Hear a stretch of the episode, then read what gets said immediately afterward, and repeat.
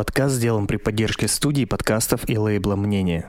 У нашего сегодняшнего гостя Антона Аборина Да. есть очень-очень крутой ресторан при отеле. Да. И знаешь, сколько звезд у этого отеля? У этого отеля целых пять звезд. Есть столько? У меня не звезд. У меня вообще ноль. звезд. Поэтому, дорогой слушатель, будь так любезен, поставь нам 5 звезд на той площадке, где ты нас слушаешь. Спасибо.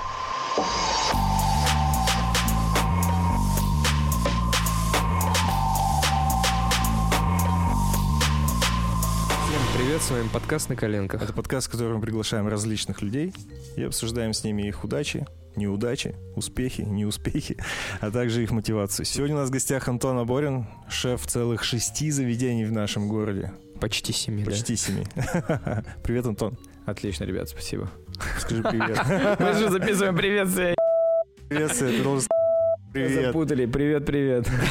В кофе была история, мы проехали 6 или 7 точек кофейных. Мне не нравится эспрессо, который у нас в Нолане был. В общем, на самом деле, да, кофе э, один из самых таких приятных, сбалансированных, именно если мы берем эспрессо, то это кафе. Да ладно? Да, серьезно. Вот смотри. Это где? Да Это это вот вот здесь. где Армани. А, Но это все равно, что сказать, что самое лучшее, типа, А бургер в Чикине. Ты пробовал? Вот Честно, я просто нищий, я не могу себе Вот, позволить. давай сходим. Вот у меня, смотри, люди, которые отвечают за кофейную историю, да, шеф-бариста, там она хорошо развивается, все, он там продвигает местных обжарщиков и говорит, что это богатый там вкус, ягоды, послевкусие, аромат, все это классно. Тебе это в любой кофейне Я и говорю, скажут. да, я и говорю, давай, ты остаешься при своем мнении, мы просто с тобой сходим в кафе и просто попробуем эспрессо. И ты выскажешь свое окончательное мнение. А знаешь, что я сказал? Я удивилась, что кофе вкусный. Ну, новую классику все пьет, все варит, там, все разбирается, меня там в этом просвещает. Я говорю, зачем мы должны говорить людям, что это классно и насыщенно, и кислотность правильная, когда этим можно заправить салат, добавить оливковое масло, и это уксус. Это кофейный уксус вы варите в чашку под эспрессо и говорите, что это классно. Это классно для альтернативного кофе, капучино, рафы, там, все тому Всё, что с подобное. молочком, типа, Все, идет. что с молоком, там становится вкус богатый, я не спорю. Но когда ты пьешь эспрессо и целевая аудитория Нолана это бизнесмены порядка там а, 40 плюс, да, и когда они говорят, у вас кофе говно кислый, нужно что сделать?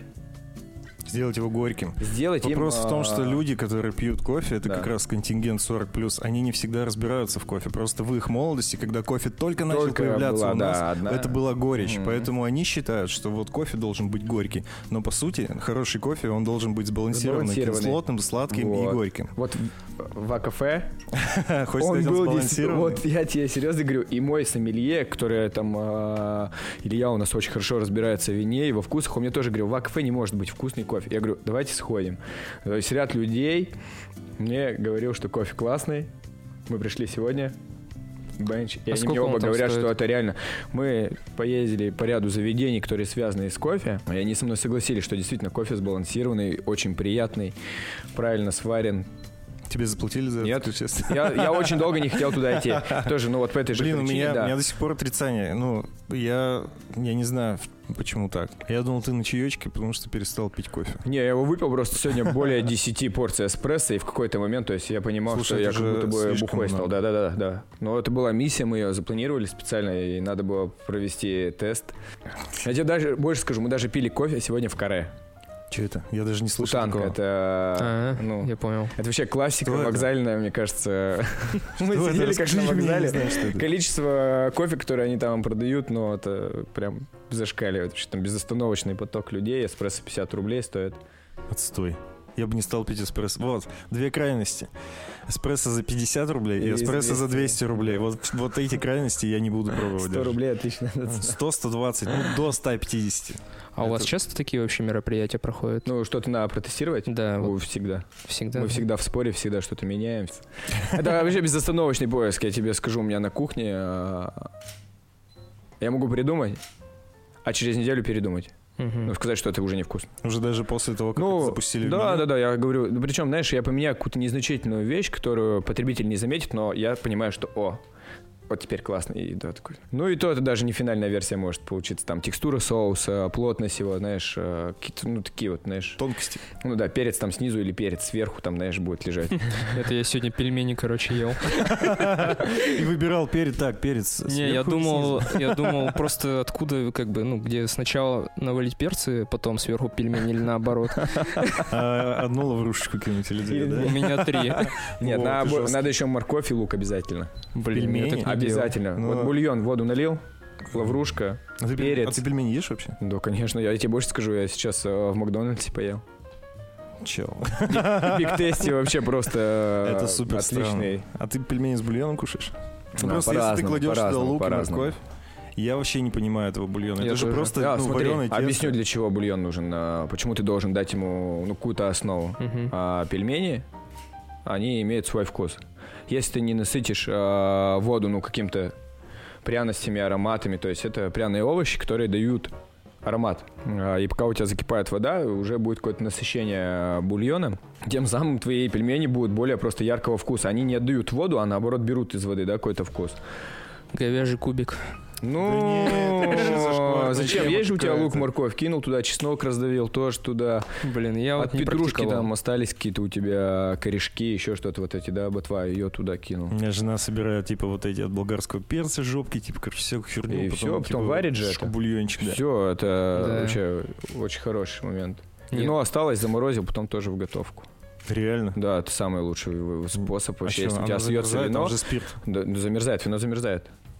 Все, в заморозочке его оставляешь, и потом в пасту, ну, мясо, тушь. Ну, на крайняк можно и выпить, наверное, если совсем сухо. если совсем сухо, а бухнуть хочется, и ты такой, точно, есть же сорбет. Алкогольный савиньон блан просто у тебя. А, Я хотел спросить у тебя о твоем детстве. Ск- Расскажи, где ты родился, где ты вырос. Родился город Пермь, это Кировский район, Закамск такой райончик. В Закамске. Да, да, да, у меня детство было такое криминальное. В 12 лет за мной приехала полиция, меня с братом в наручники увезли в отдел. Ну, в общем, мы вскрыли полицейский гараж, сняли порядка там 8 или 10 магнитол. Ну, продали это все. Деньги получили, но нас поймали. Серьезно? Да, да, да. 12 лет? Ну, мне было 12, брат на 4 года старше, вот ему 16, он... А это типа реально была необходимость или просто Да нет, это просто детство криминал, и мы были Мама, мама, бандитами. криминал. Мама, держи меня, Нет, гангстер. на самом деле, да, детство э, было довольно-таки спокойное. И э, вообще, наверное, вкус какой-то к еде неординарный, да, и интересный пошел, наверное, с детства, потому что когда мне там э, бабуля варила куриный суп с домашней там лапшой, я брал кетчуп и добавлял туда.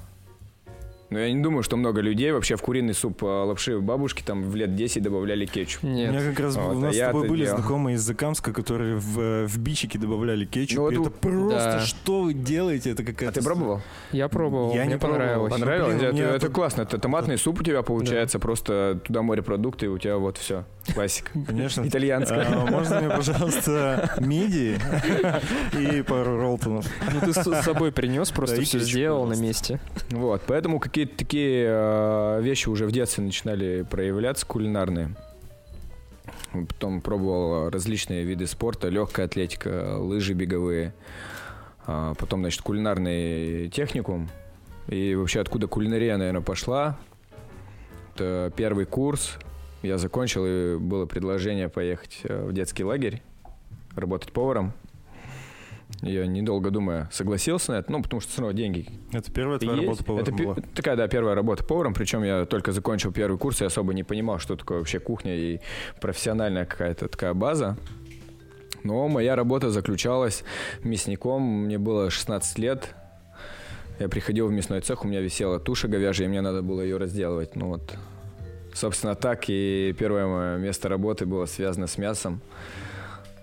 Надо было к обеду сделать порядка 300-400 котлеток, на вечер подготовить гуляш, там, знаешь, я в 16 лет такой ее у меня как получилось вообще? Ты либо становишься да, профессионалом, либо нет. Это, я считаю, с- ряд факторов твое окружение, которое в данной индустрии тебя начинает сопровождать. Да? Если ты познакомился с нужными людьми, которые тоже фанаты данного дела, и ты постепенно выбираешь себе так, э, первый у тебя фанат какой-то, да, ты фанат чего-то, да, у тебя есть кумир, все, ты начинаешь двигаться дальше, дальше, дальше, и постепенно ты ставишь себе в лидеры какого-то интересного человека и стремишься к каким-то определенным заслугам уже, да, которые... Кто у тебя этот человек? А у меня, на самом деле, таких людей было очень много, и когда я только начинал там работать вот в том же детском лагере, вообще вся команда, которая сейчас у меня работает со мной, Она все с того лагеря?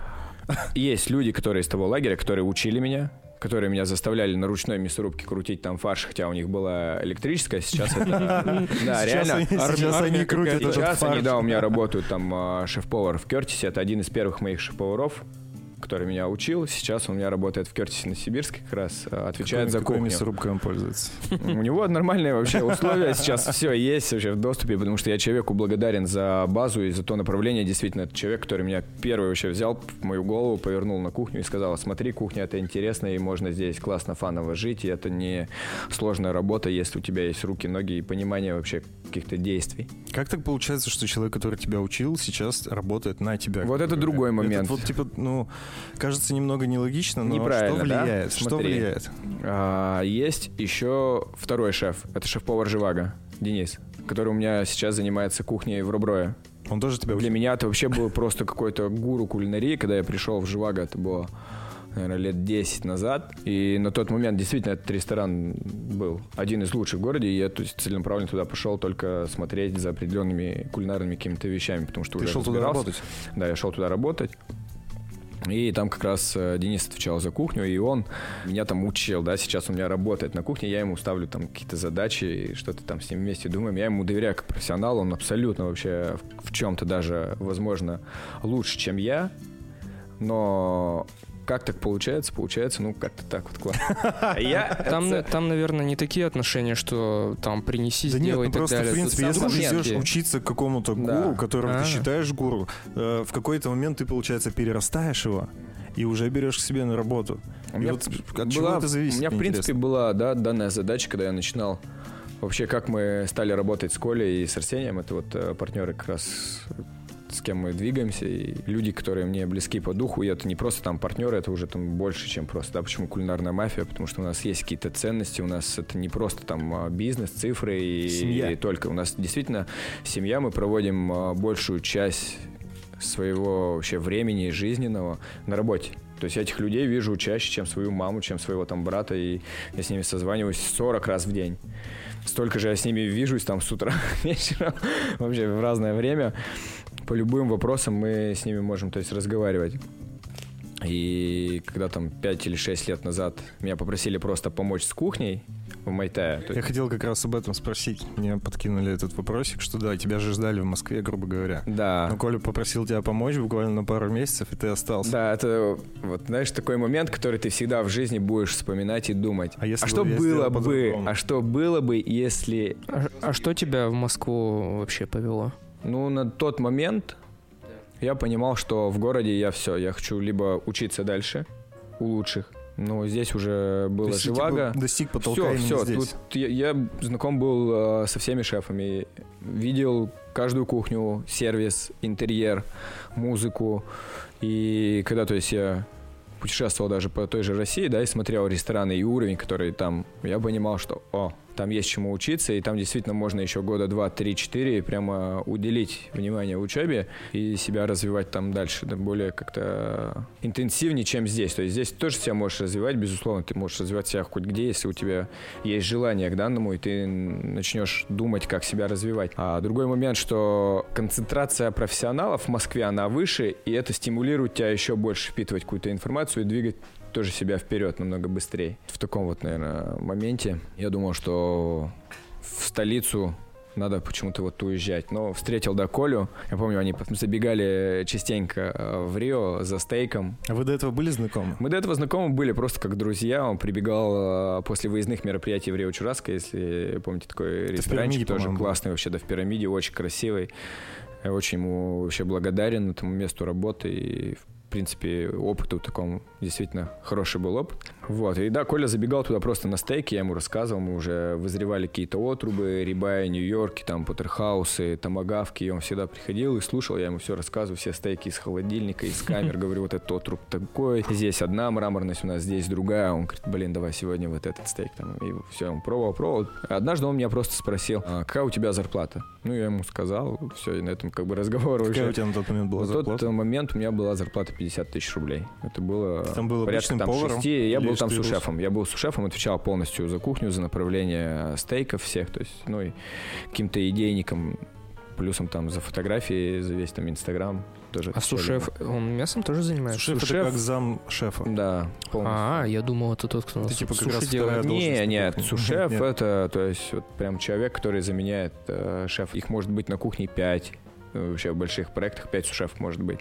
Может быть сушеф только на холодной кухне, может быть сушеф на горячей, на гриле. То есть, да, позиции. То есть там градации абсолютно много, но человек, который заменяет Круто. шефа. Я не знал. Такой ответственный, да, Серьезно? следующий. Так я думал, что да, ты сушеф думал. это тот, кто суши Слушай, ну это делает. потому что на слух, но на самом Да. деле сушеф это как раз таки вот, ну, можно сказать, заместитель шефа. Вот я стал умнее сегодня. Да, хорошо. Каждый день, я считаю, должен проходить, чтобы ну, чего-то достичь, научиться и стать немножко лучше, чем Это звучит, как будто ты мотивационных книжек начитался. Я нет, их, кстати, не очень люблю, потому что но я сам себе мотиватор. Ну так и вот, Коля спросил тебя о зарплате, что было. да, я ему сказал, проходит какой-то момент, э, я принимаю решение все-таки покинуть город. К Роберто. Роберто занимался раньше спорта, мы с ним были знакомы, неоднократно на конкурсах пересекались. И поддерживали так контакт.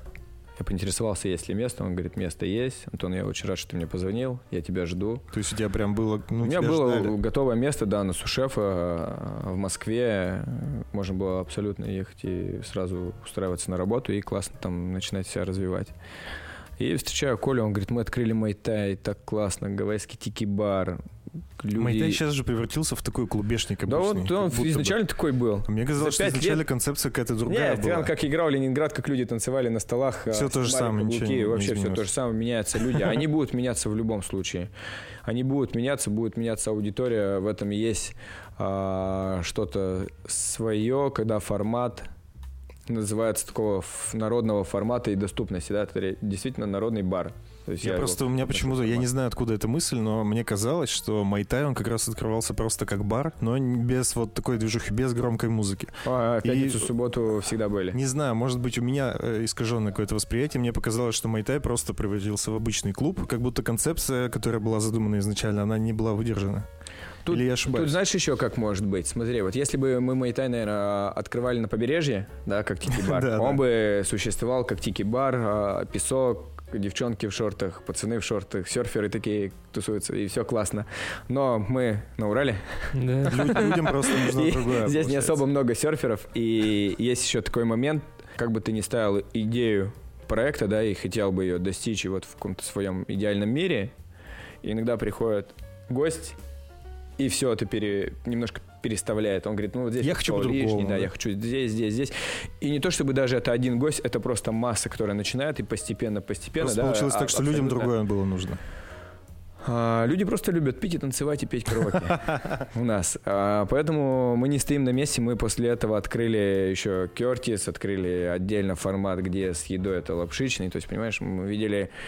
Ну, Кертис, вот он как раз выдержан, то есть там нет танцев. Хотя стоит диджей. Хотя, ну, это другое. Да, Ну, то есть да, там да. в целом нет места, чтобы танцевать. И он, ну, как бы в свою концепцию, как просто коктейльный Под, бар. под коктейльный очень, бар, да. очень, Мы да. его под коктейльный бар Хорошо. сразу и открывали, и ограничили. И как бы тут бороться с потребителем Майта, да, его изменить в какую-то такую, Нет чуть-чуть смысла. такую. А, ну, знаешь, как произойдет? Произойдет просто, у тебя не будет гостей, Но ты будешь не на будет выручки. такой. Да, ты вроде бы пускаешь э, таких красавчиков всех, да, серферов. а по факту тут как бы два серфера в зале, одна девчонка в шортах, и как бы они такие, алоха, а где алоха? А где алоха? Алло. И все, и все, и как бы бар можно закрывать уже, переводить просто вообще в непонятный формат. Так и что тебя заставило остаться? Вот два месяца остался на кухне. Два месяца с и Колей? переросло уже в 6 лет. Ну, что? Да я не знаю. Это, вот знаешь, некоторые вещи, они как-то... Ну, Не, подожди, ну тебя же все это два, два месяца ждали в Москве. Ну, Что ты сказал в качестве, типа, ну, оправдания? Почему да, ты не пока, приезжаешь? пока здесь работаю, э, есть, э, есть дела.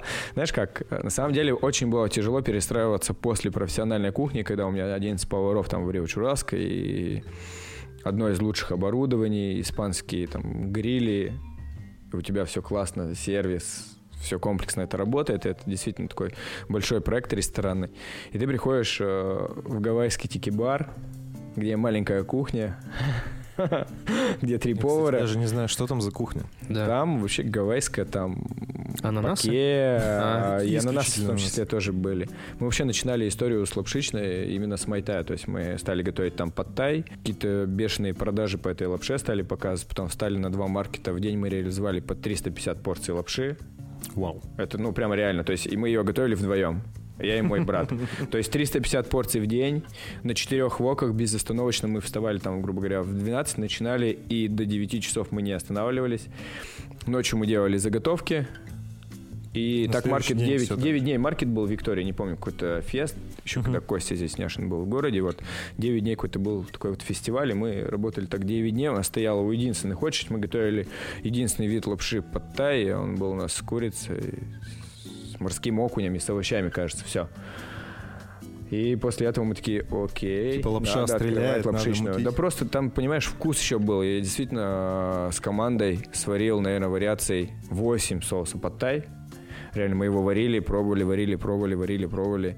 Такой, нет, нет, нет, здесь а лапшу не сравнивал? У тебя был опыт? Нет, пробовал нет, нет. идеальный? Нет, нет, нет. У меня Просто- всегда есть мое какое-то, то есть видение, да, я знаю, что есть какая-то база, есть какие-то основные ингредиенты, которые должны там быть. То есть ты их берешь во внимание, изучаешь, и дальше ты просто пытаешься свою историю, своего вкуса уже, то есть посмотреть, как она обволакивает лапшу, как она себя ведет после жарки на воке, становится ли она более кислотной, либо же она становится более там сахарной, карамельной, сахар начинает подгорать, а на какой температуре тебе его делать, на высокой, на средней. И ты вот эти все истории, у тебя качели, знаешь, каждый день ты там делаешь, делаешь. И идеально она-то только для меня, по сути.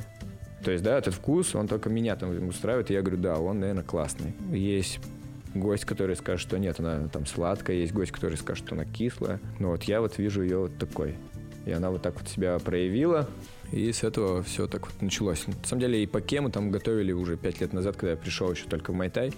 Он уже тогда Мы существовал. сразу сделали Блюдо, паке. блюдо-то в целом же Блюдо вообще, гавайское. оно вообще просто существует вообще миллион лет. И когда пять лет назад там я пришел в Майтай, я говорю, сейчас мы под тай будем варить, будем карри, будем делать э, покеболы. И мне, что будем делать? Я говорю, покеболы там сейчас, короче, сделаем. И мы начали это делать, и как бы не было никаких доставок, не было э, истории там вообще так. Как сейчас, да, в любом месте ты можешь поки, да, даже в ресторан ты можешь прийти и встретить поки, чтобы было в меню. На тот момент действительно я изучал просто гавайскую алоха кухню, да, такую, и смотрел, что они едят вот просто рыбу поймали, достали, легкая заправка какая-то, да, на рыбу, рис и все, что есть под рукой, есть э, бобы адамама, кинул их, нету, кинул авокадо просто, там Я томаты. недавно паке, короче, готовил. У меня вообще такая лютая тема. Лютая дичь. Но у меня там колбаса была, рис, чука. Чисто домашний. У меня просто было чука и рис. Я под- А, и еще тофу у меня был. Я его Ну, пожарил. паке причем, да, у тебя. Почти. Но вот потом я начал, короче, какую-то херобору туда складывать. Перец просто бол- болгарский, реально. Ты его подмариновал? Нет. Посолил? Нет. Я, Тогда мне, не- тогда мне нет. отвратительно Тогда было. у меня, у тоже, конечно, вся эта история с кулинарией. Я тоже очень люблю готовить. Ты больше, мне кажется, любишь смотреть, как люди готовят. Это тоже. Это вообще обожаю. Не, ну согласись, готовить же легко. Да. Ну, вот адекватно готовить очень легко. Вообще у меня, есть. У меня всегда постоянно круто получается. Ну, моя девушка отмечает. Я всегда думал, что приготовление стейка это какое-то супер искусство, но когда я начал готовить их дома, я понял, что типа это ну ты просто обжариваешь мясо с двух сторон. Ну, сырье. Тут, Ну, на да самом тут, деле, типа, процентов 70 будет зависеть от, э, А- от самого качества сырья, самого да, да. мяса, да. То есть от тебя, ну, надо очень сложно, надо очень заморочиться, чтобы испортить хорошее мясо. По сути, тебе нужен, ну, там, часы, Да. сковорода и огонь. Таймер. Мясо. Часы зачем? Таймер. А как ты? Ну, таймер, Ну. да, имеется в виду, что там... Или ты Нет? по ощущениям на корочку смотришь. Смотри. Вот берешь пальцы. А, Ну, серьезно? блин. Хочешь сказать, это работает? Да в смысле? На ощупь? Весь мир так А делает. как ты трогаешь горячее мясо? Да. Пальцем. У тебя, наверное, он из-за того, что ты повар, очень... Ты ну, много- много трогаешь ну, пальцем. Много, много горячее, ты всегда горячее, то есть, ну, вот это часто привыкший, привыкший Я, просто палец. я по времени готовый. Да, я ну, тоже. смотри, по времени объясню, почему не совсем правильно. Толщина мяса может быть разная. Толщина, мраморность, день вызревания, влажное вызревание, сухое вызревание. Это уже слишком сложно. Это слишком, поэтому часы тут очень такие, как бы, ну, примерно, приблизительно, там, да, ну, сколько, 8, да, у тебя, наверное, минут? Слушай, меньше. Да. Но даже. я на контактном гриле жарю А, сразу с двух у тебя с сторон. двух сторон 4, 4-3 4 у тебя там, да, потому что нагрев с двух сторон 4. Но я, я просто не люблю вот эту вот розовую штуку с медиум, я больше к медиум well А, ты добиваю. даже чуть-чуть Да, больше. поэтому больше четырех точно Мгм. выходит. Но в целом я просто вот, когда я не готовил стейки, и когда не понимал, что это такое, у меня, ну, знаете, вот это мышление, как будто стейк это просто что-то... Ты же мне даже это бомбейшее. говорил в прошлом году. Я тебе говорил, что я готовлю стейки. Ты говорил, да как ты можешь стейки готовить? Ты Ну, для меня невозможно. стейк это типа, ну, на огне, там, знаешь, в каком-нибудь, типа, на гриле. Ну может. так не обязательно в том-то и прикол. Ну, да. Но все равно другое. Вот этого аромата-то нет.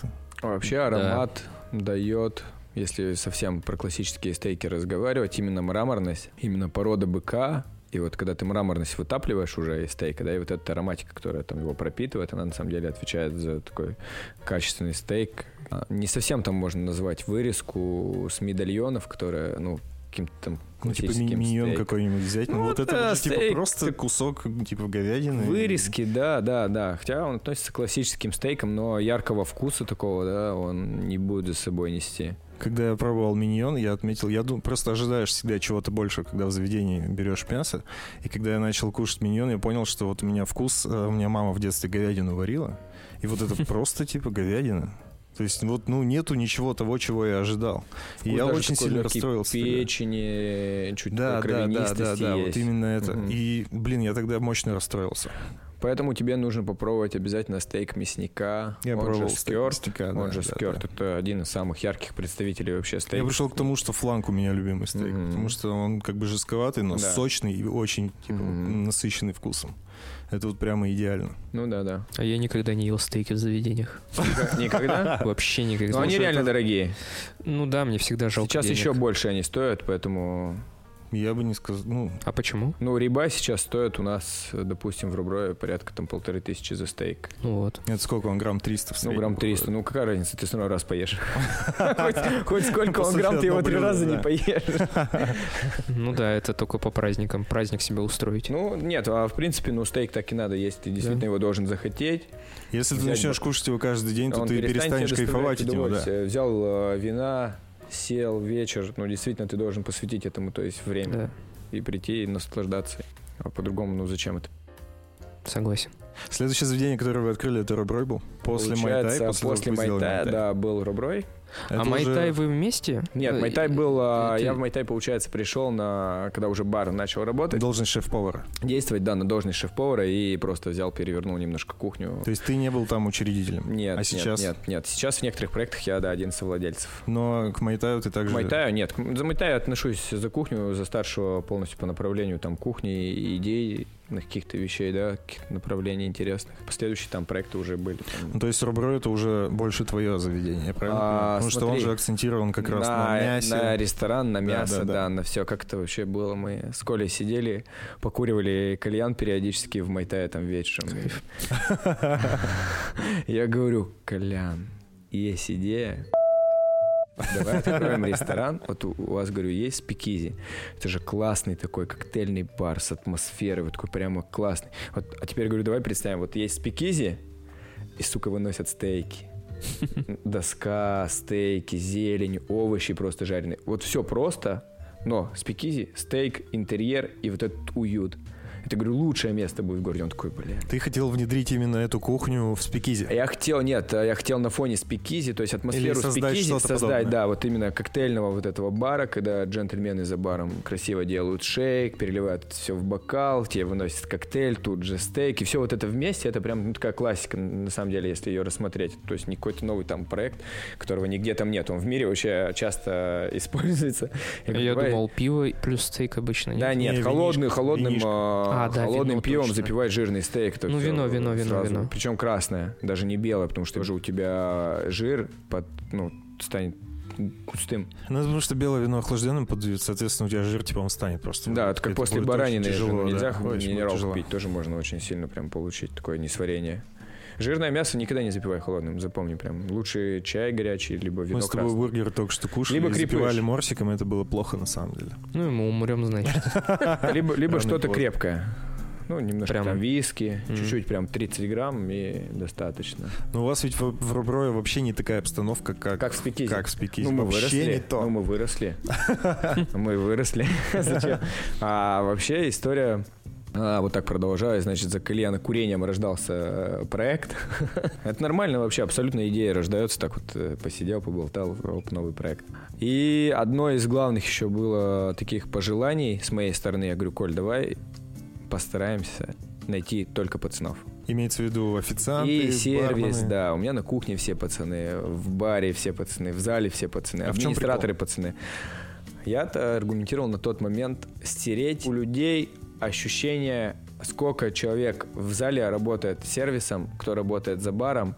Понимаешь, у них одинаковая форма. За баром, кто работает, они выносят коктейли, они выносят вино. Зазвенел звонок, и там они видят, что это, э, за второй стол нужно сделать сервис и вынести еду.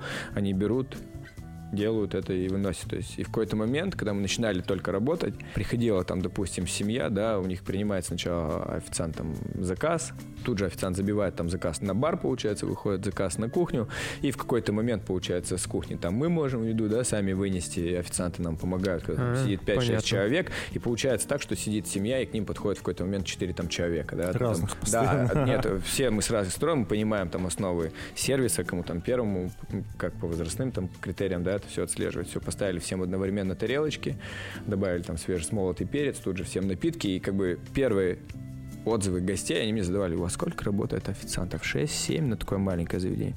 У вас же просто, ну, всегда кто-то всегда подходит. То есть у нас есть правило. У нас, во-первых, общий чай всегда. Во всех заведениях всегда общий чай. Тем самым они становятся единой такой командой, и они понимают, что это общее наше дело. Вообще, а, мы очень много на эту тему разговариваем с командой, что, ребят, мы все с вами пришли заодно. То есть кухня, это понятно, кухня, бар — это бар, сервис — это сервис. Вы думаете, что каждый из вас самый здесь главный?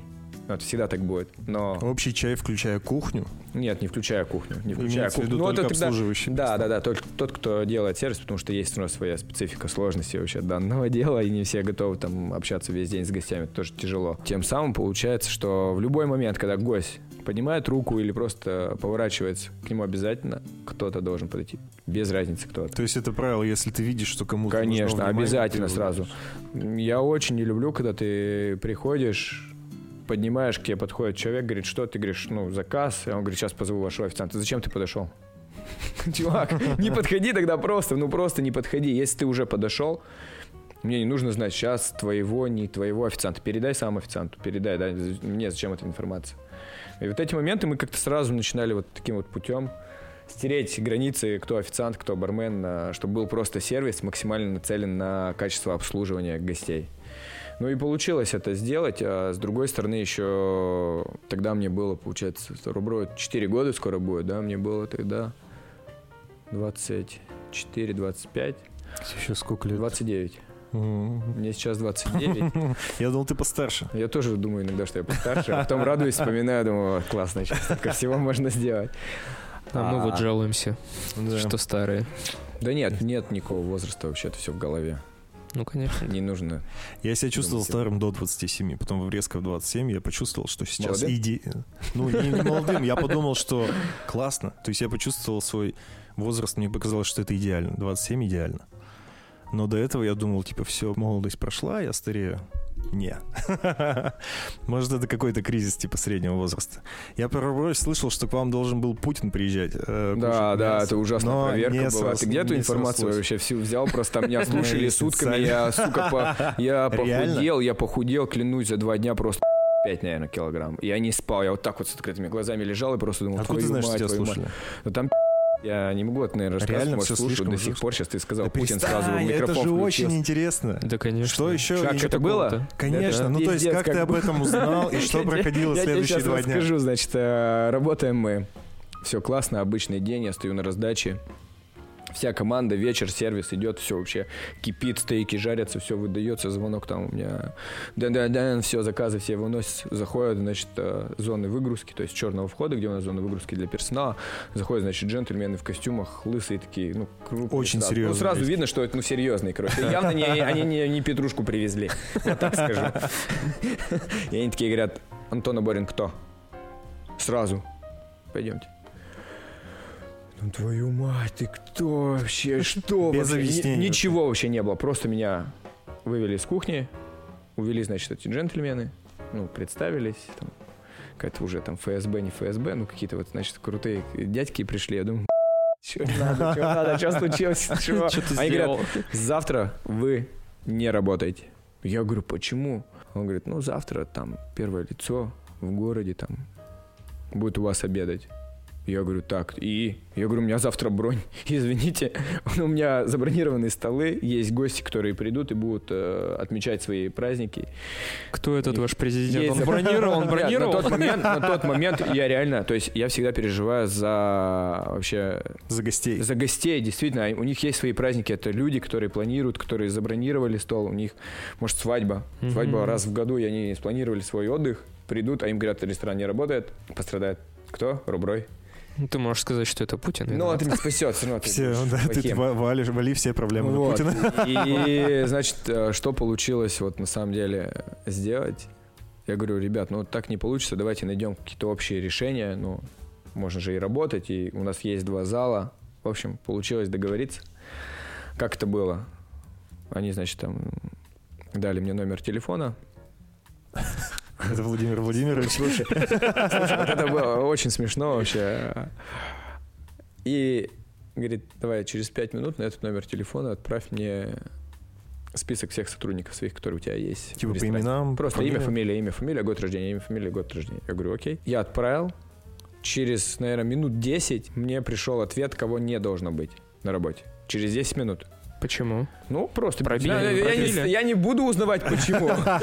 Я тоже, я подумал, у тебя не возникло вопросов к этим ребятам, которых не допустили до работы? Нет, я потом спросил, ну когда это уже прошло, то есть я, конечно, поинтересовался, ну надо знать, может там убийство, Что-то жесткое. Ну там. жестко, да, Терроризм не знаю, там, может, я людей, может там, ну, да, вот, и а, даже какие сцены были, когда на мой там телефон был звонок, я выходил, мне говорили, к какому подойти столбу, там стоял человек в гражданском, такой, он мне снова говорил какую-то информацию, я с этой информацией уходил, на другой номер телефона отправлял там какое-то сообщение, я не знаю, я действительно играл в игру. Вот как показывают фильмы, типа такие мощные, знаешь, и ЦРУ, где ФСБ, так, сука, и есть.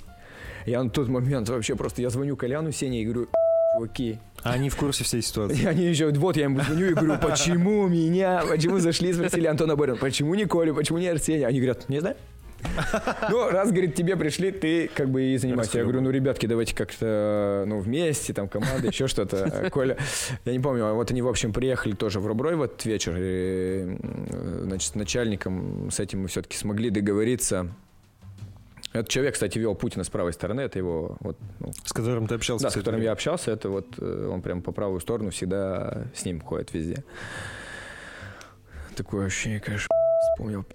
Плохо. Сердце забило сейчас посмотреть, наверное, да. Реально а почему? Да, реально было Почему? очень. Ну, ты когда вот общаешься э, с службой ФСБ, которые, да, вот такие вот действительно, и они, Не чувствуешь себя в безопасности. они же, ну, очень сильные эмоционально. То есть Конечно. это люди из закалки, которые на тебя смотрят, которые тебе задают вопрос, он тебя в душу просто вот так вот насквозь, мне кажется, вообще просто сканирует. Но у нас, знаешь, как получилось? Я говорю, давайте мы все-таки ряд там людей, которые забронированы, разместим. Были, значит, и частично гражданские люди с их стороны.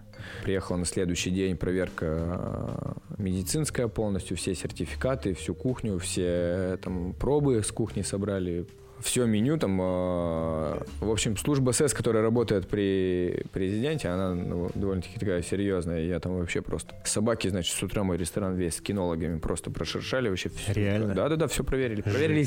Вот, ну вот так вот это все легко как бы прошло. Они Но они подняли- так и не пришли. они поднялись по набережной, и на момент, то есть ему сказали, что мы можем здесь пообедать, зайти и провести здесь типа обед. Сказал, я не Он голоден. сказал, ну время я не могу, мы поедем дальше, да.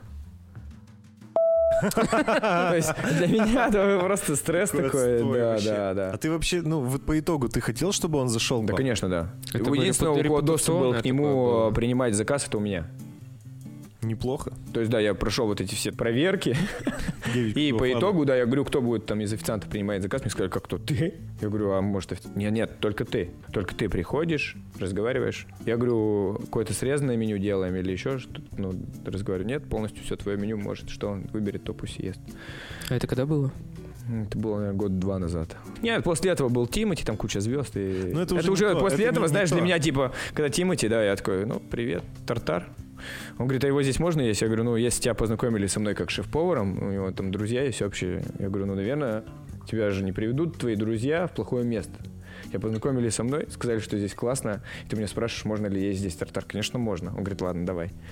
Ну, Он меня реально обидел вопрос. Мне реально обидел вопрос человека, то есть, ну, можно ли здесь есть тартар, а что у нас тут в Перми нельзя есть вообще? Блэк Стар Ну, если ты свой попробовал. приезжаешь, давай, допустим, с Москвы в Пермь, и ты, допустим, из Перми приезжаешь в Кудымкар, там заходишь в их местный Я ресторан, пирог там видишь в меню тартар. Тартар. Там нет, там, Там, точно ну, нет. наверное, у него такие же сомнения были, типа, что в Перми тартар в Чугунте? Да. Ну тогда он нас обидел. Про лапшичную в Я там ни разу не был, но очень хочу Слушай, я побывать. тысячу раз был в лапшичной. Я знаю. Маленькое бистро в центре города. Мы любим азиатские вообще страны. Сами любим лапшу. Есть ее можно просто с утра, в обед, вечером. Абсолютно повседневная еда. Но мне больше кажется, что это обеденное, конечно, блюдо. Да. Но с утра ты вряд ли, ну, это слишком. Это слишком с утра. Но я Тяжело. знаю, что, по-моему, вот как раз а, тайцы едят это... на Фо, на фо вроде утром, это да. завтрак вообще они Да. едят. Фо бо, это для них вообще типа с утра это на easy взял, съел, все, весь день. Классно. Да, мне почему-то всегда ассоциировалось именно С Так ты потому с обедом, да, что русский... Типа lunch time, вот именно в А, таком такой. формате. Ну, у вас еще и такое, что ты пришел, покушал, и все, ну ты не посидишь. Это просто Ну пришел, да, да, поел, бистро, это бистро, Это просто, вот едальня. максимально быстро, Да, да. это формат такой, который... Поэтому у меня вот именно, ну, как будто бы с ланчем, с обеденным чем-то ассоциируется вот так. Ну, он поэтому и работает до 9 вообще, в принципе, вечера, то есть даже не цепляем там какие-то вечерние посиделки, тусовки такие, пати. Как к лапше пришли? Ну, то есть помимо маркетов. Да только маркеты, маркеты и Только любовь маркеты. просто к Азии. Просто и у вас, создать вот, типа, э, появилась мысль, что лапша ну, от- жестко Давай стреляет. откроем, да, просто монопродукт, который будем готовить лапшу. Реально, монопродукт, доступность, время выдачи. Да вас никто лапшу не готовил в городе? Да готовили всегда. Вообще, Или я скажу просто так, а, был? да и уровень неплохой. Просто раньше там соус делали терияка или сойка с сахаром и все на это. Ну, вот Мгм. классический вот этот, да, соевые, либо терияки, там, знаешь, у тебя был. Так надоели, кстати, эти вкусы. Простые, которые? Ну вот эти, да, вот Не, ну соевый лет соус, 10 назад терияки. ты думал, типа, вау. Да, лет 10 назад это было Ну, классно. терияки- Ты а когда типа, попадал и ел рис терияки. чесночный там с соевым соусом, тебе вообще Вау. это вкусно было. Но сейчас нет. Щас- Вот, а просто, да, вкусы требуют каких-то более новых, а, интересных таких, которые у тебя в голове вызывают эмоции. И даже это что? Это эмоции, которые ты получаешь, и они у тебя запоминаются, да?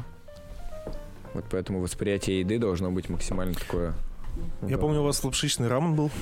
Жареный, который. Да. Или который... в бульоне. По-моему, кто-то приезжал. А, типа, Супермен, это ребята у меня это, друзья наверное, из полгодика где-то назад было, да? Да, да, да, да. Это у нас фестиваль какой-то мы проводили в каждом заведении.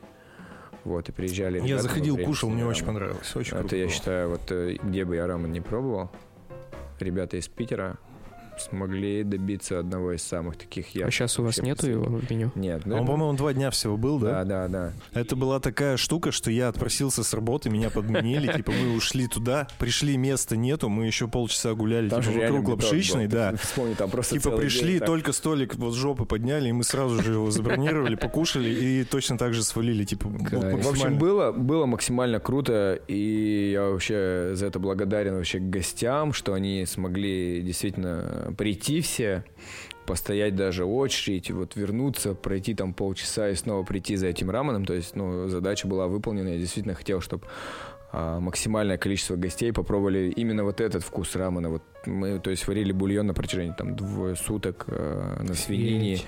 за счет э, длительного, за счет время. длительного кипения, а жир свиной, да, там целая голова свиная, Мгм. еще много мяса. Это все вот вываривается, и жир эмульгирует при высоком кипении с водой, и появляется такой молочный белый цвет. То есть я, когда первый раз вывел у них бульон, Питере. Я говорю, «Ч- сливки добавляете? Они говорят, нет, нет, бульон. мутный прям? Да, он мутный становится просто за счет большого количества там вот этого жира, и который эмульгирует с водой, получается, при сильном кипении это все становится такой единой э, эмульсией.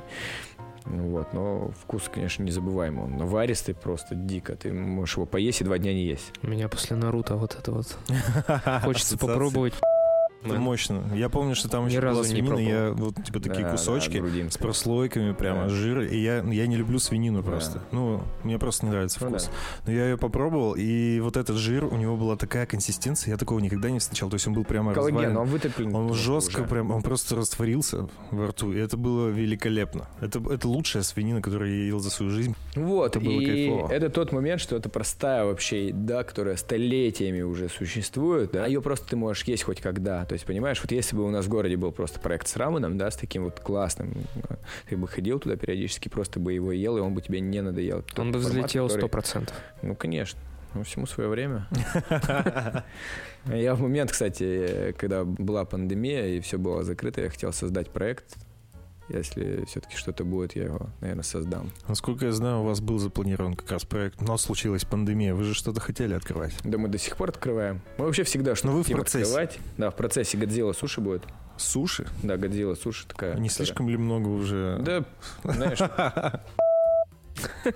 Или у вас что-то особенное будет? да нет, просто вкусно. Просто качественно. Нет, на самом деле, смотри, раскрою секрет. Я недавно его рассказывал Кате Фотиной. Я говорю, Катя, хватит заниматься потому что рыба в городе, сука, одна у всех.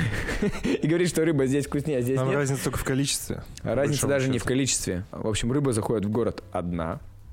Есть Рис виду заходит в город. в городе, в принципе, Ну, один. в принципе, один, который массово, да, центральный, он один. То есть, если все работают там на обороте, тебе нужна качественная, хорошая рыба, а это может дать только тебе большой поставщик, который занимается действительно большим оборотом рыбы, и у него хорошая проходка, чтобы попадать только на свежие, да, какие-то поставки, и быть уверенным в нем. Рис один, Заправку для риса почти все варят одни. Там у кого-то на 5 грамм больше сахара, у кого-то на 5 грамм меньше сахара. Дальше момент суши-мастера. То есть человек, который вообще главный в этом деле. Ни название, ни бренд, ни контейнер.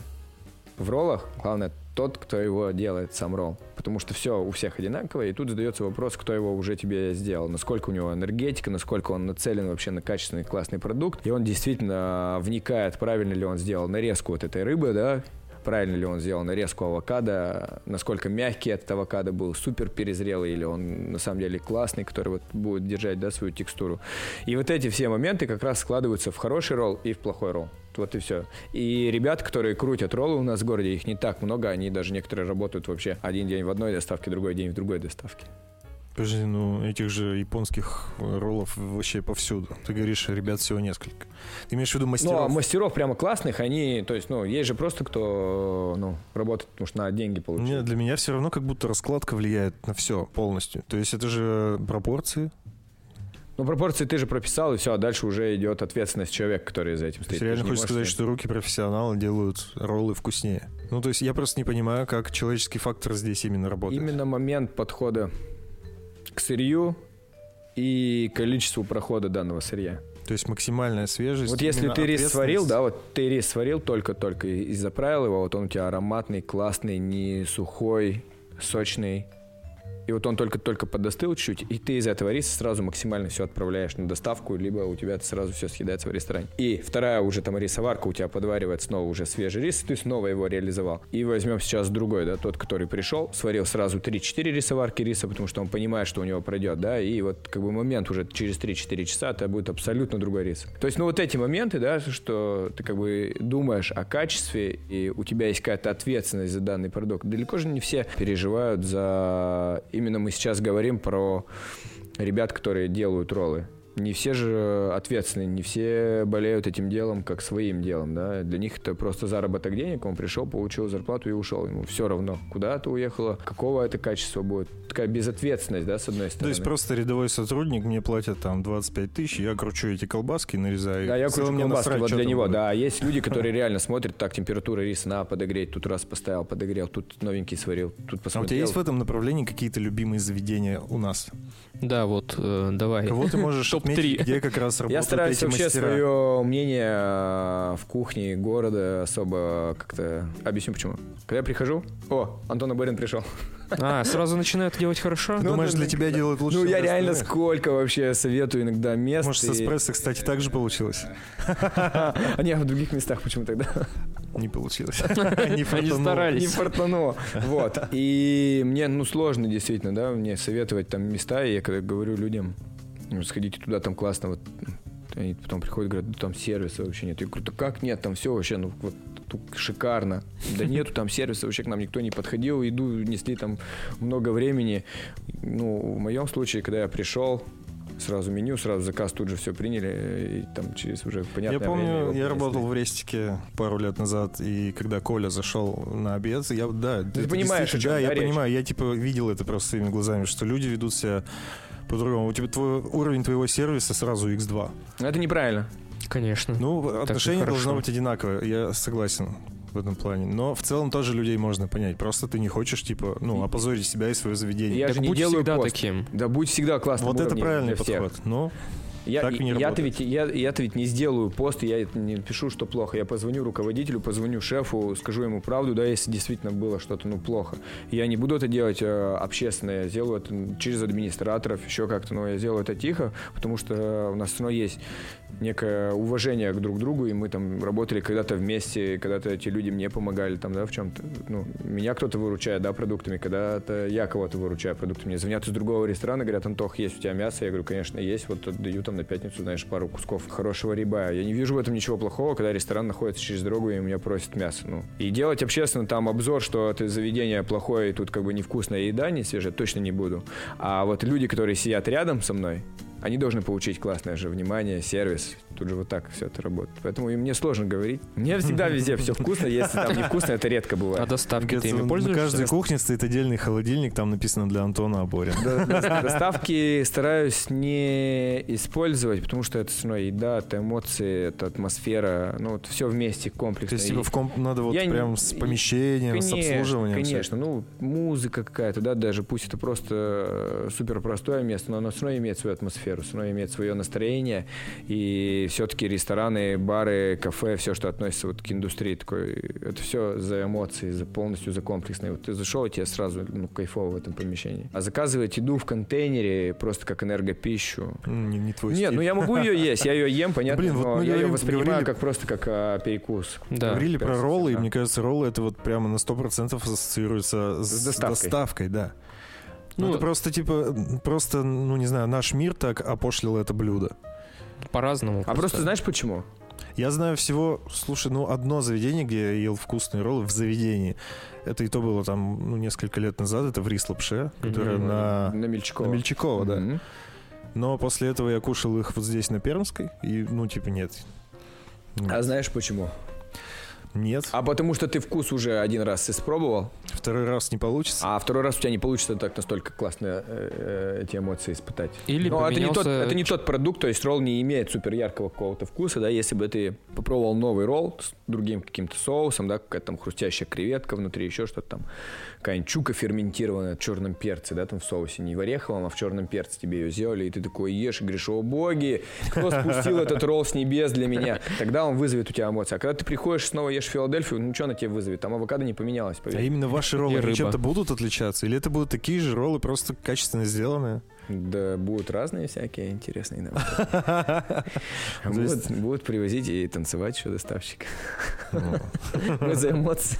А как у вас происходит вот это вот придумывание идеи? Само спонтанно? На самом деле, вот я честно скажу свое мнение, выглядит так, будто вы такие, вы просто берете уже существующую идею и качественно ее делаете. Так это? О, вообще, если так а, расценивать, тогда в принципе так, ну, в мире все уже устроено, то есть никто ничего нового там не... То есть история, да, с Руброем. Я, у меня там была мечта иметь там а, ресторан, заведовать. Вот в моем представлении должна была быть белая тарелка, вот эта, да, классическая, с таким-то вот именно борт на ней должен быть, потому что ты же основываясь на каких-то ну, своих ощущениях, ты где-то увидел, да, в фильме увидел, увидел э, в другом ресторане, посмотрел момент из клипа, увидел, классно, официант идет в таком фартуке, у тебя это все откладывается, откладывается, и потом ты это все собираешь в какой-то свой интересный мир, свой интересный ресторан. Ты играл в Sims, да, ты как бы раз-раз и ремонтик делал. Ну, мы то же самое делаем. А есть, есть фантазия, да, и когда Нолан там думали, вот у нас был Руброй, у нас был Кертис, у нас было азиатское бистро, есть гавайский тики-бар, мы такие, блин, блин, блин. Что бы еще?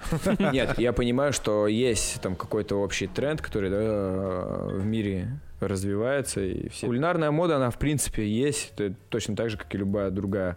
В интерьере, в музыке, в приготовлении еды, да, в понятной еде или в сложной еде, какие то технологии там будешь использовать. Эта мода есть, и все за ней как бы тоже наблюдают.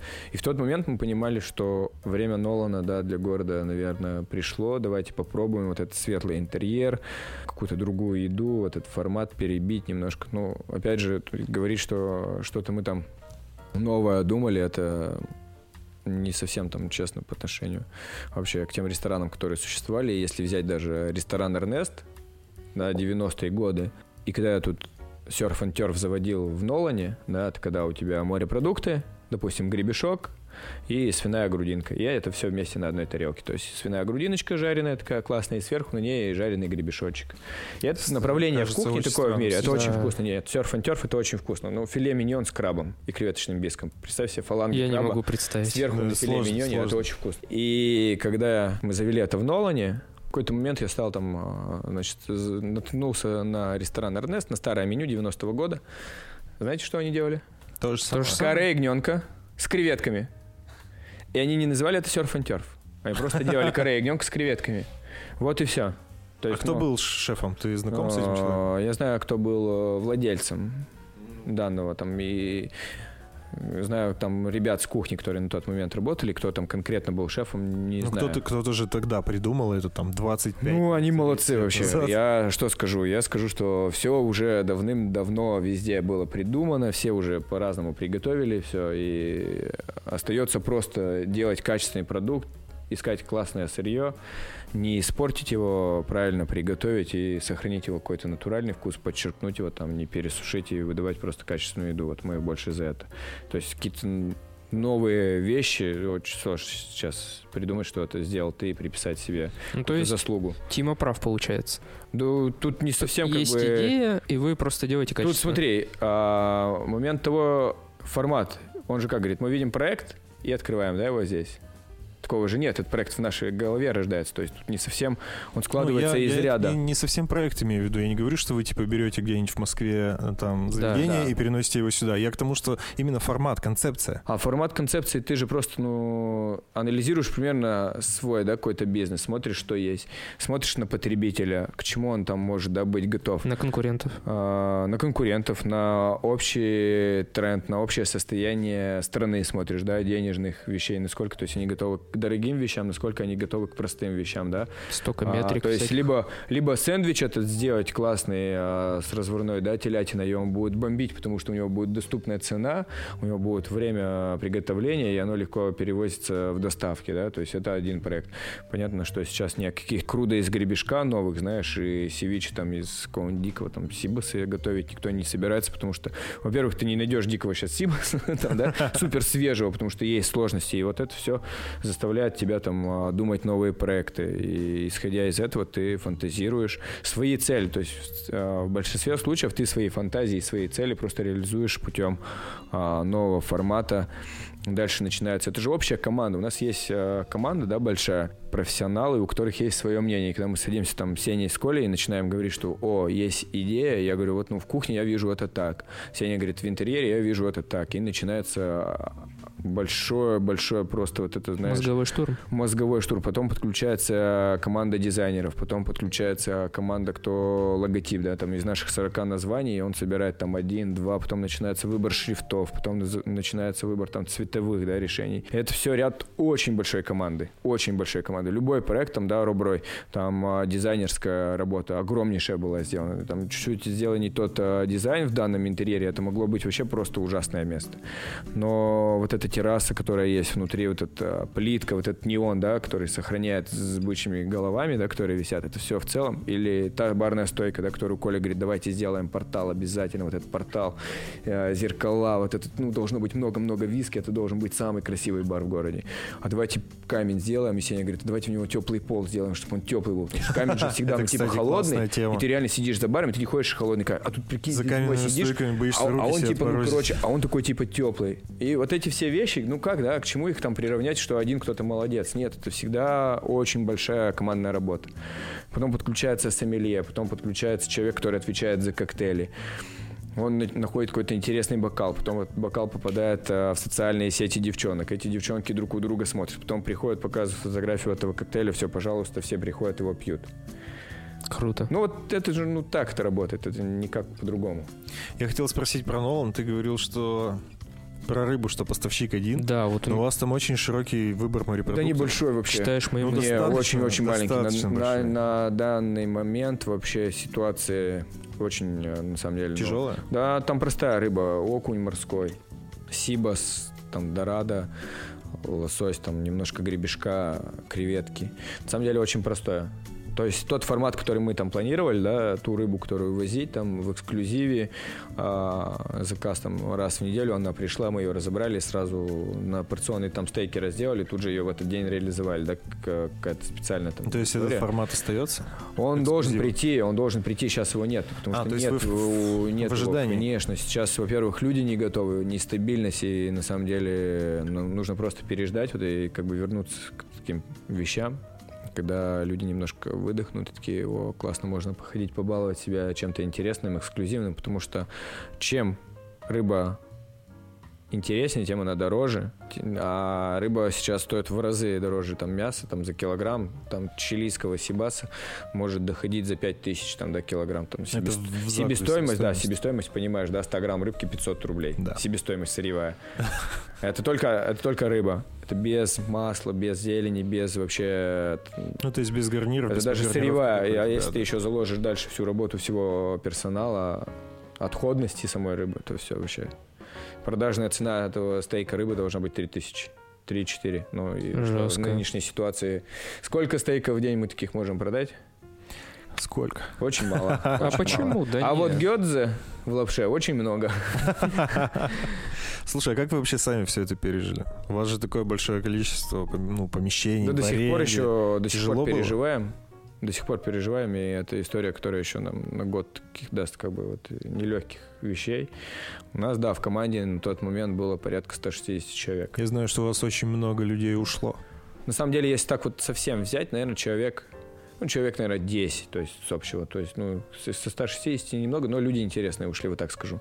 Люди интересные, они решили поменять сферу деятельности, кто-то ушел... Либо э, общепит показался, ну, как неустойчивый. Нестабильный, да, нестабильный. Они сейчас а, сомневаются, возвращаться в него или нет. Причем не только нас вообще задело, это задело и Питер, и Москву. То есть я общаюсь с шефами, они говорят, проблема нет персонала вообще, просто они ушли на другую работу, получают такую же зарплату и понимают, что, о, можно было и не вкалывать на кухне.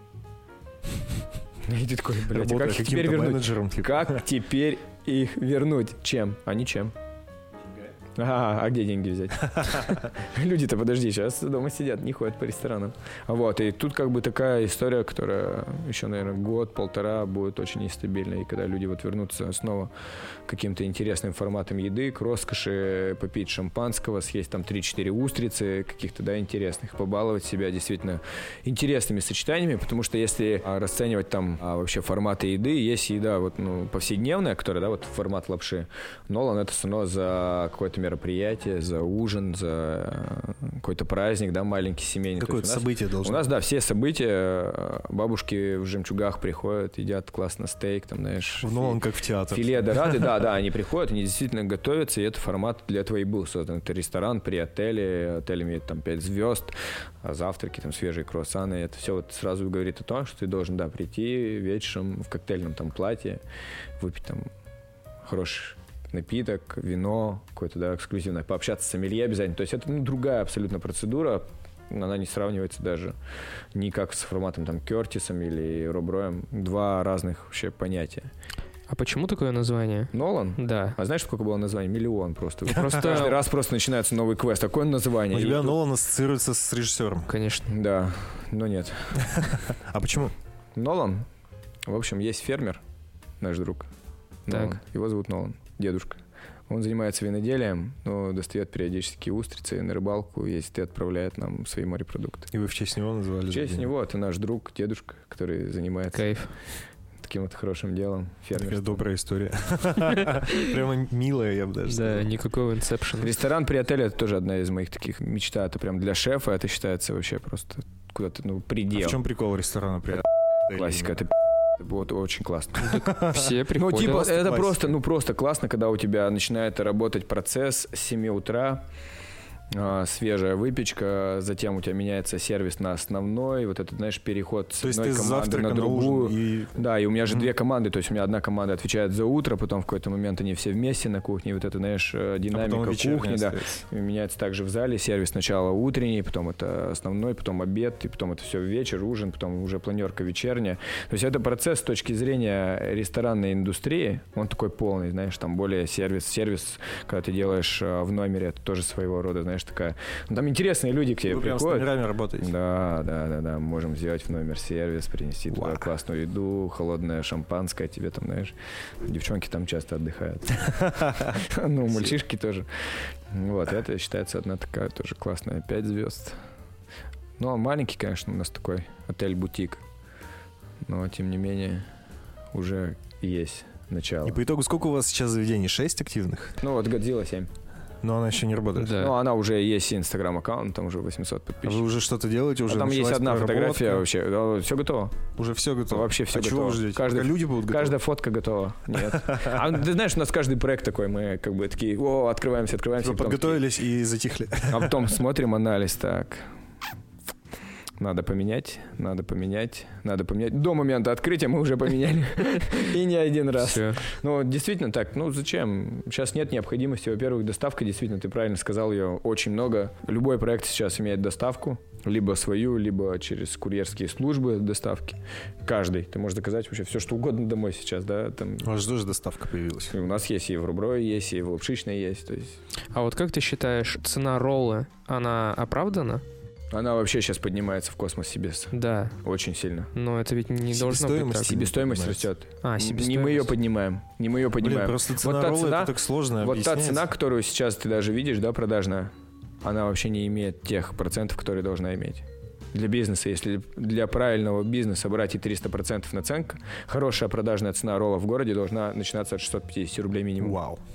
Ничего себе. Чтобы это, бизнес это правильно Москва. работал с точки зрения бизнеса. Это нет, Москва нет, нет, нет, сейчас. нет, нет, это, ну, в принципе, должно быть. Есть же, ну, понятия процентные, как это все зарабатывается, куда распределяются бюджеты. Ты имеется в виду, что чтобы этот бизнес был доходным и Классным. преуспевающим. Классным, да, да, да. преуспевающим, и ты спокойно мог э, дальше думать о каких-то... Ну, 650 рублей, ну, Просто мало я, кто я сможет объясню, себе позволить я это объясню. в таком формате. Я просто недавно смотрел, э, ну, обзорщика доставка, этого Мгм. дружа Обломова, господи, прости. Вот, и он в Москву приезжал, обозревал какой-то ресторан, в котором был гункан, у которого черная икра сверху, и что-то там еще золотом. Ну, короче, вот, и суть э, в том, что там фила стоила вот как раз 680 рублей. И он, и он кричал, что это москвичи зажрались, Нет, короче. ладно, москвичи делают нормально просто. Мы не можем здесь в наших э, реалиях. Продавать за деньги столько. никто не будет это есть. А вот конечно. если бы все подняли, то ели бы. Думаешь? Да, конечно. Так и должно быть. Э, К этому и придем, я тебе больше скажу. К этому постепенно мы придем. Я думаю, все равно останется вот эта ниша, которая будет делать Конечно. низкокачественный продукт за... Низкокачественный, за все правильно? Три ты говоришь, килограмма низкокачественный. роллов. Низкокачественные, видишь, тут, тут же как бы ты хочешь, делаешь высокую себестоимость из качественного продукта, хочешь, ты там авокадо вообще не используешь. Ну что, авокадо 100 рублей штука. Мгм. Там, да, Блин, авокадо же дерьмовый у нас вообще. То есть Ну, он нет, приезжает как брать хас, твердый. хас. Есть Надо брать только хас. хас. Только хас, он Ну, назревает дорого. в наших условиях в России отлично. Сладкий, ореховый, нежный, незабываемый вкус. Немного оливкового масла и соль, все. Любишь авокадо? Ну, с тостом, с хрустящим. И с солью, и оливковым маслом, яйцом пашот, да. О, да. Звучит хорошо. Вот. Получается, что сам-то авокадо не очень. Ну, в комбинации. Ну, в комбинации, контексте, да, да, он должен быть в контексте. Я хотел спросить, насколько сложно управлять всеми этими заведениями? Шесть заведений, это же, ну, это же дохрена. Да. Чувак, а вас всего трое. Это даже если нас просто нет, нас не трое. У нас очень классная команда, и на самом деле я вообще себя считаю очень счастливым человеком, спокойным, вообще доверяю каждому человеку, который у меня работает в команде, да, уже и время много прошло. Безусловно, есть какие-то иногда конфликты, но вот всегда будут, без них ты не сможешь вообще существовать. Но команда — это одно из главных, что у нас действительно есть. Это самое вообще дорогое. Когда мы привозили сюда Габриэля, это шеф-повар э, ресторана Эль Чика, он же открывал московские проекты Эль Гаучо, такой колумбийский шеф-повар. А мы его привозили в Руброй, и он провел со мной там несколько дней полностью. И в конце там второго дня, когда мы откатали уже сервис в Руброве, накормили всех гостей, он стоит в центре кухни и говорит, Антон, если бы у меня была такая команда, как у тебя, я был бы очень счастливым человеком. И когда тебе говорит такого уровня человек, что у тебя действительно хорошая команда, да, что в сервисе, я ему показал другие заведения, и он это все увидел, и как это вообще в принципе внутри, да, происходит. Как там у нас совместный завтрак в Руброе, там каждый день в час 15 мы садимся на совместный завтрак, выходим на террасе, садимся, да, разговариваем, завариваем чай, делаем омлет, там какой-то кашу какую-то там с вареньем, Миленько так. Какие-то, иногда можем сделать селедку под шубой, иногда холодец там делаем, знаешь, садимся, став питания, вся команда садится вместе девушками, которые занимаются клинингом, которые прибирают, тоже они с нами работают по 5 там лет, знаешь, а то и больше. Эти женщины, это уже, ну, это семья, все, это, ну, это по-другому, она знает Мафия. свою жизнь. Ну, конечно, кулинарная мафия вообще просто. У вас во всех заведениях так? Во всех заведениях так, везде есть. Но не везде мы можем позволить себе сесть за общий стол. Имеется в виду отношения внутри Отношения, коллектива. да. Отношения, да. То есть у нас, знаешь, как может быть? Они могут между заведениями, да, не совсем так классно дружить, но у нас есть, опять же, в каждую среду там мы в 10 утра играем в футбол. Со всех заведений, все, кто увлечены футболом, собираемся, катаем там все, это один там, Прикол. знаешь, досуг. А еще год назад мы каждое лето закрывались, уезжали всеми проектами на сплав. Всегда. Три дня, сплав, палатки, телефоны в сторону. Такой тимбилдинг мощный. Вообще. Детокс. Всегда, всегда каждый, каждый год гости удивляются. Вы закрыли все свои заведения на три дня. Где, сука, есть? Я говорю, да куча заведений, ребят, ну куча же реально. Ну, и сходите в другие их-то не кормят там, как тебя. Ну, Прекрасно. Вот, и команда — это вообще одна из главных вещей. Там можешь хоть э, классный интерьер, хоть сколько его думать, э, люстра, может быть, э, за миллиарды. Но если нет гостеприимства, именно гостеприимства, потому что эта индустрия все же про гостеприимство, про уют, про заботу, про эту улыбку, да, которую на входе ты получаешь, просто открыв двери, и тебе уже улыбаются, и тебе здесь рады, это намного большего стоит, чем какой-то люстры или удобного стула. Ты можешь сидеть на табуретке, но если тебя классно приняли и по-доброму, и ты чувствуешь реально открытость от людей, это намного важнее, чем все остальное. Вот мы больше, наверное, за это. У нас в гостях был Антон Аборин. Антон, спасибо тебе большое, что пришел к нам в гости. Спасибо, ребят, за приглашение. Очень душевно поболтали. Вообще Да, классно. Спасибо. Ты не за что. Хотелось бы поблагодарить наших патронов за их поддержку и любовь. Да, огромное вам спасибо. Анастасия Васильева, Толкач, Александр, Виктория, Slay to Me, Александра, Анастасия Толкач, Ирина, Александр, Лиза Попова, Павел Якуш, Широких Аркадий, Таисия Янщина, Андрей Васькин, Евгения Шаврова и Ольга Сорока. Спасибо большое вам за поддержку. Любим, ценим. Всем спасибо за прослушивание. Хорошей недели. Пока-пока. Пока.